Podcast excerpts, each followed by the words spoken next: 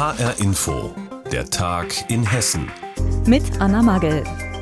Die meisten Geschäfte sind dicht, das öffentliche Leben heruntergefahren. Der harte Lockdown ist schon ab Tag 1 deutlich spürbar. Wie gehen die Menschen in Hessen damit um? In den Tagen vor dem Lockdown war es noch mal ziemlich voll geworden in Hessens Innenstädten. Viele Menschen wollten noch die Gelegenheit nutzen, Weihnachtsgeschenke zu besorgen. Was hat sich jetzt geändert? Gibt es immer noch Schlangen vor den Geschäften? Denn abholen darf man ja bestellte Sachen noch. HR-Inforeporter Lars Hofmann hat für uns Eindrücke gesammelt. In der Vorweihnachtszeit ist auf der Frankfurter Zeil eigentlich kein Durchkommen. Zigtausende stürmen in die Läden und Kaufhäuser. Eigentlich. Heute Vormittag dem ersten im Lockdown, ein ganz anderes Bild. Ein bisschen gruselig, die Straße ist leer und ja, ist nicht so schön. Traurig, traurig, sehr traurig, dass dies alles so aussieht. Ähnlich sieht es in Kassel aus. Zwei Frauen sind ganz verwundert, dass sie fast alleine unterwegs sind. Heute finde ich es relativ leer für sonst. Also ich finde es entspannt, bin ich ganz ehrlich. Und auch in den anderen hessischen Innenstädten, zum Beispiel Fulda, herrscht deutlich weniger Betrieb als üblich. Friedberg in der Wetterau zum Beispiel. Hier sind zwar vereinzelt Leute unterwegs, vor einer Apotheke bildet sich auch eine kleine Schlange, aber im Vergleich zu sonst ist es leer. Beim genaueren Hinsehen fällt auf, viele Läden sind zwar verschlossen, an den Schaufensterscheiben hängen aber Zettel mit Telefonnummern oder Hinweisen auf die Klingel. Also klopfe ich kurzerhand an die Scheibe eines Spielzeugladens. Tim Günther von der Puppenstube schließt die Tür auf. Er erzählt, jeder könne noch etwas bestellen. Das ist der sicherste Weg, dass man entweder eine Mail schreibt, und, um eine Bestellung abzuholen oder vorher anruft. Aber man kann auch einfach so klopfen und dann kann ich die entsprechende Ware einfach an die Tür bringen. Abholen ist nur eine Möglichkeit. Denn im Lockdown ist nach Ladenschluss für Tim Günther noch nicht Schluss mit der Arbeit. Es geht weiter. Ich bin die normalen Geschäftszeiten hier im Laden und abends nach der Arbeit würde ich dann noch äh, die Sachen ausliefern. Ja. Ein paar Häuser weiter, ein Lederwarengeschäft. Hier gibt es unter anderem Taschen und Rucksäcke. Die Eingangstür ist durch ein Brett ersetzt, blau angestrichen, mit gelben Sternen verziert. In der Mitte eine Öffnung mit Vorhang. Ulf Berger hebt den Vorhang hoch, schaut raus. Das ist unsere äh, Warenannahme wie Abgabestelle, die erste hessische oder auch nur Friedberger Taschenklappe. Taschenklappe. Er versucht sich von der Situation nicht unterkriegen zu lassen. Kaputte Taschen können zur Reparatur abgegeben werden, Neue Taschen werden rausgereicht. Viele Einzelhändler versuchen so, auch im Lockdown wenigstens noch ein bisschen Geld zu verdienen. Auch wenn es sich oft kaum lohnt. Ulf Berger sagt, es gehe dabei vor allem um die Zukunft. Es ist in erster Linie Kundenservice. Es ist äh, natürlich sehr aufwendig alles, aber irgendwann ist Corona vorbei und wenn sich dann der Kunde, der in dieser Zeit von uns auch äh, geholfen bekommen hat, sich an uns erinnert, dann reicht uns das. Die Hoffnung dahinter, so nicht alle Kunden dauerhaft an die großen Online-Händler zu verlieren. Nebenan das Bettenhaus Dächer. Die Tür ist sperrangelweit offen, abgeriegelt nur von einem Tisch mit einer roten Decke und Weihnachtsdekoration. Eine Frau wartet geduldig. Ich bin ja einfach vorbeigelaufen und habe gesehen, dass offen ist. Da steht ja auch, man kann heute noch Sachen abholen. Die Chefin, Claudia Dächer, bringt die bestellte Porzellanfigur an die Tür. Wir haben uns jetzt hier einen kleinen Kiosk aufgebaut, einen Weihnachtskiosk, wo die Kunden die Sachen abholen können oder auch noch gerne über WhatsApp uns anrufen können. Ich mache einen Videocall, zeige denen die Sachen und dann können sie es hier bei mir an meinem wunderschönen Kiosk rot dekoriert abholen. Abholen, ausliefern. Die Waren sollen auf jeden Fall noch ankommen, sagt Claudia Dächer. Erster Tag im harten Lockdown. Wie die Hessen damit umgehen, das hat Lars Hofmann nachgefragt.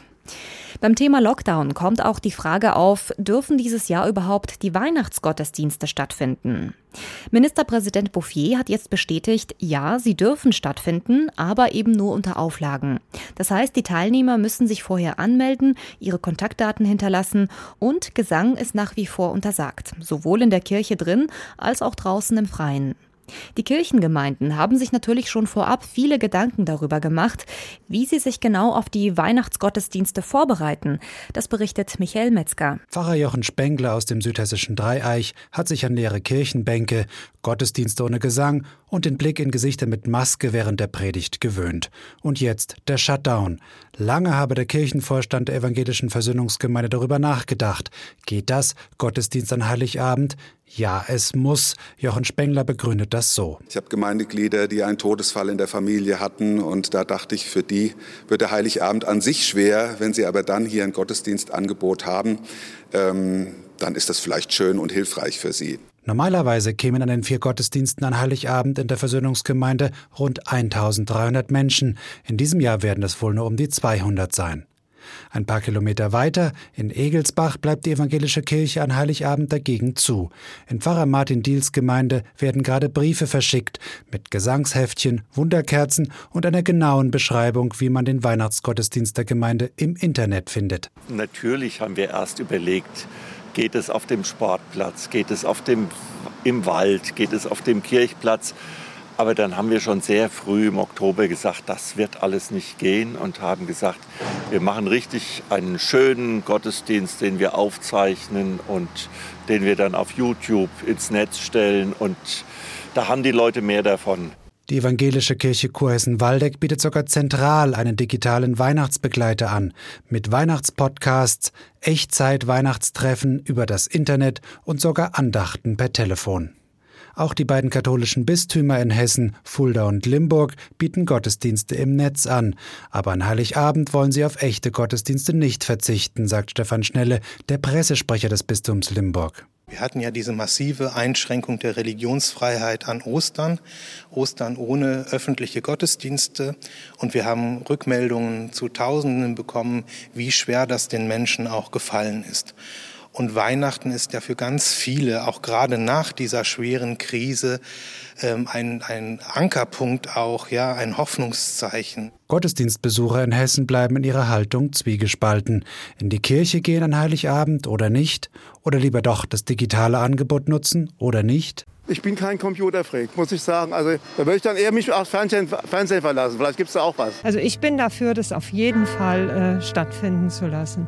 Wenn die Kultur ohnehin in Zeiten von Corona so ähm, den Bach runtergeht, dann ist das einfach ein wichtiger Trost. Also ich bin für keine Öffnung der Kirchen. Wenn zu ist, dann soll es überall so sein. Die Kirchen dürfen aber öffnen für die Weihnachtsgottesdienste. Das hat Ministerpräsident Bouffier jetzt bestätigt. Wie die hessischen Kirchen sich auf Weihnachten vorbereiten, darüber informierte uns Michael Metzger. Wissen Sie eigentlich, in wie vielen Online-Portalen und sozialen Netzwerken Sie mittlerweile schon angemeldet sind? Da den Überblick zu behalten, wird immer schwieriger. So empfinden es jedenfalls viele. Aber richtig problematisch wird es spätestens dann, wenn jemand stirbt. Denn neben dem analogen gehört auch der digitale Nachlass heute zu dem, was nach dem Tod geregelt werden muss. Dabei könnte jetzt ein Projekt helfen, das junge Leute an der Bergstraße in Südhessen entwickelt haben. Wie das genau funktioniert, stellt uns Anna Vogel vor. Userwill, der Wille des Nutzers. So nennt sich die Initiative, hinter der der Heppenheimer Frederik Heigel steckt. Der 20-Jährige hat lockige dunkle Haare, trägt einen Kapuzenpullover und beschäftigt sich schon seit Jahren intensiv mit dem Thema digitaler Nachlass. Nachlass. Dafür gab es einen Auslöser. Als ich 16 war, ist das Germanwings-Flugzeug abgestürzt und da sah ich diese ganzen Social-Media-Profile von Leuten, die auch dort verunglückt waren. Und da habe ich mir zum ersten Mal die Fragen gestellt, was passiert eigentlich mit meinem digitalen Nachlass, wenn mir was passieren würde? Und dann habe ich damit angefangen, ein bisschen zu recherchieren, aber habe keine richtige Lösung gefunden. Inzwischen hat Frederik Heigl ein Team an seiner Seite. Acht junge Leute arbeiten gemeinsam mit ihm an der Frage, wie man den digitalen Nachlass möglichst einfach regeln kann. Denn gerade gibt es noch viele Hürden, erklärt Maurice Doktor. Er ist im Team für die technischen Fragen zuständig. Wenn eine Person verstorben ist, dann laufen zurzeit die Online-Konten alle weiter was sehr unangenehm für Angehörige sein kann, falls die Zugriff auf das Postfach haben. Aber auch zum Beispiel Abokonten wie Amazon Prime oder Spotify laufen weiter und belasten das Konto. Genau hier setzen die Mitglieder von Userville an. Sie beraten alle, die sich selbst um ihren digitalen Nachlass kümmern wollen und überlegen zusammen, welche Nutzerkonten oder Abos gibt es eigentlich.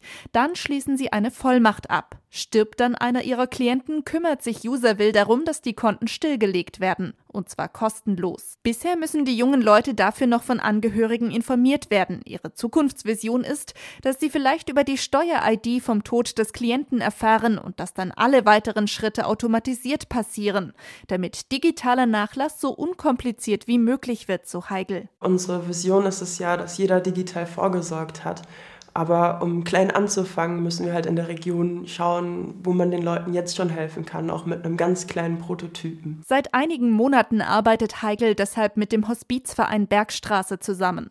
Für Leiterin Doris Kellermann ein Glückstreffer. Also ich finde es ganz wunderbar, dass diese jungen Leute sich mit dem Thema auseinandersetzen, weil wir den Punkt ja auch nicht so auf dem Schirm haben. Und als ich das zum ersten Mal entdeckt habe, in einem Formular für Vorsorgevollmacht, da musste ich erst selbst mich mal orientieren. Ich bin ja auch Krankenschwester und äh, keine EDV-Controllerin.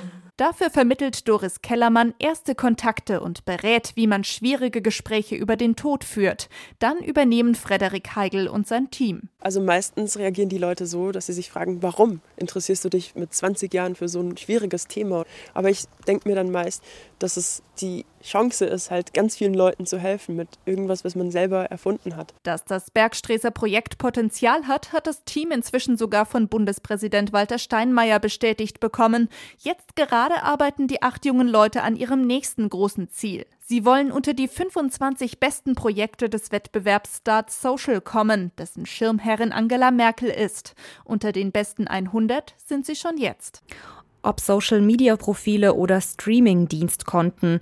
Wie lässt sich der digitale Nachlass von verstorbenen Familienmitgliedern regeln? Das ist heutzutage für viele Menschen ein richtiges Problem. Eine mögliche Lösung gibt das Projekt UserWill. Das haben junge Menschen an der Bergstraße entwickelt.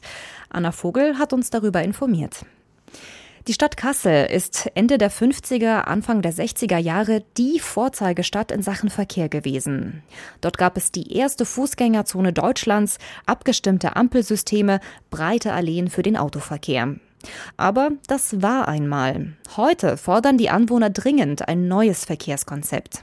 Carsten Gulke mit den Einzelheiten. Jerome Scharfenstein ist Fahrradfahrer aus Leidenschaft. Aber wenn er durch Kassel radelt, dann fürchtet er oft nicht nur um sein Leben, es stehen ihm förmlich die Haare zu Berge. Und die Radwege, die einfach mittendrin enden oder Radwege, wo Autos drauf parken können, dürfen, eine Fahrradstraße, wo Autos durchfahren, alles kompletter Unsinn. Andreas Kitzmann, ebenfalls Hobbyradler, zeigt anhand der großen Alleen, dass die Stadt Kassel noch sehr weit von einem umweltgerechten Verkehrskonzept entfernt ist. Seien es nun die Holländische Straße, die Wilhelmshöher Allee oder auch die Kohlenstraße, drei der großen Alleen, hier hat man auch bei den Umbaumaßnahmen der vergangenen Jahre die Nutzer von Fahrrädern schlichtweg vergessen. Wenn ich jetzt schon so eine Struktur habe, müssen die Fahrradwege gehen. Und zwar zu den wichtigsten Orten. Also fahrradfreundlich sieht anders aus. Das ist auch auf den Gängen des Kasseler Rathauses schon seit langem Thema. Nur die Umsetzung des Ganzen, die dauert eben, erklärt Klaas Michaelis, der Pressesprecher der Stadt. 2019 hat die Stadtverordnetenversammlung weitreichende Beschlüsse zur Radverkehrsförderung gefasst. Hartmut Momberg ist begeisterter Autofahrer,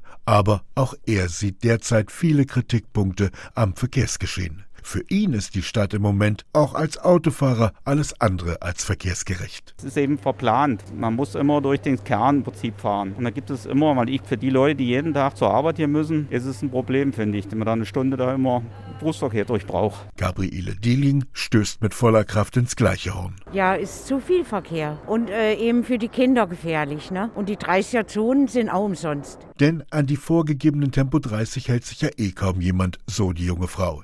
Sie würde sich deutlich mehr Radwege wünschen oder einen bezahlbaren ÖPNV. Ja, weil viele kein Auto mehr fahren, ne? können sie es nicht mehr leisten. 3,90 Euro für eine Einzelfahrt, wenn man die Randgebiete von Kassel erreichen will. Im vergleichbaren Erfurt zahlt man nur 2,20 Euro.